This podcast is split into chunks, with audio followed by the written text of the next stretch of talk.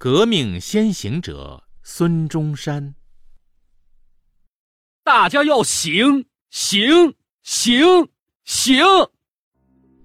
振兴中华这个词，是由伟大的革命先行者孙中山最早提出来的。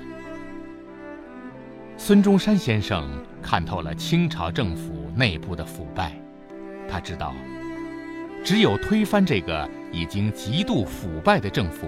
实行民主的革命，才能够真正救被腐蚀的中国。一八九四年，孙中山联合一些反清志士，在美国夏威夷的檀香山组织了革命团体兴中会。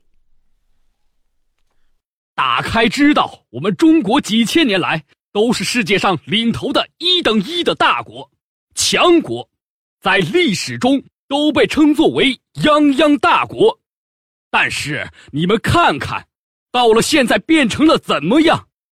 现在我们中国变成了世界上最弱小、最贫穷的国家，原因是什么？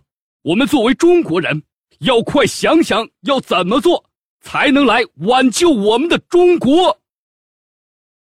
如果再这样发展下去，中国。只会成为一个王国，大家要清醒，要醒醒醒！如果我们从今天就能够醒过来，那么我们中国的以后，中国的命运，仍旧还是有极大的希望的。我们要从革命这条路去走，拿革命的主义救中国。